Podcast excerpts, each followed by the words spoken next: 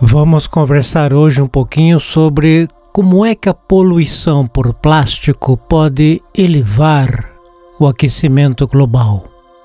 Plásticos feitos de polietileno, a matéria-prima das sacolas de supermercados, liberam metano e etileno durante o seu processo de decomposição no mar e no meio ambiente, mostrou um estudo muito recente.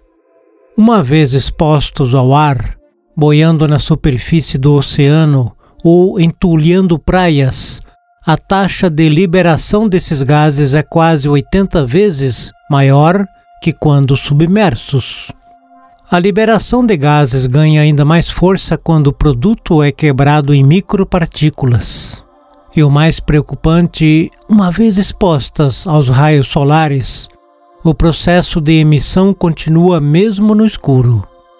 Estudos preliminares estimam que há cerca de 150 milhões de toneladas de plástico nos oceanos.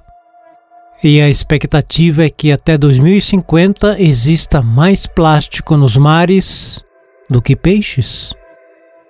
Recolher todo esse material dos oceanos também impõe ainda mais desafios. Pesquisas recentes mostram que ainda não é possível reciclar o plástico coletado do mar, uma vez que sua exposição à radiação solar altera suas propriedades térmicas e mecânicas, tornando o processo inviável.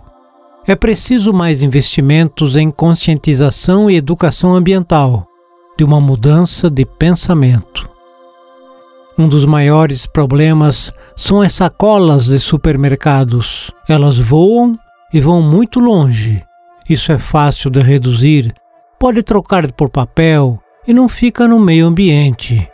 É uma questão de mostrar esse perigo para as pessoas, para sensibilizá-las. Não é mais uma questão da vida marinha, que é importante, mas também a nossa vida.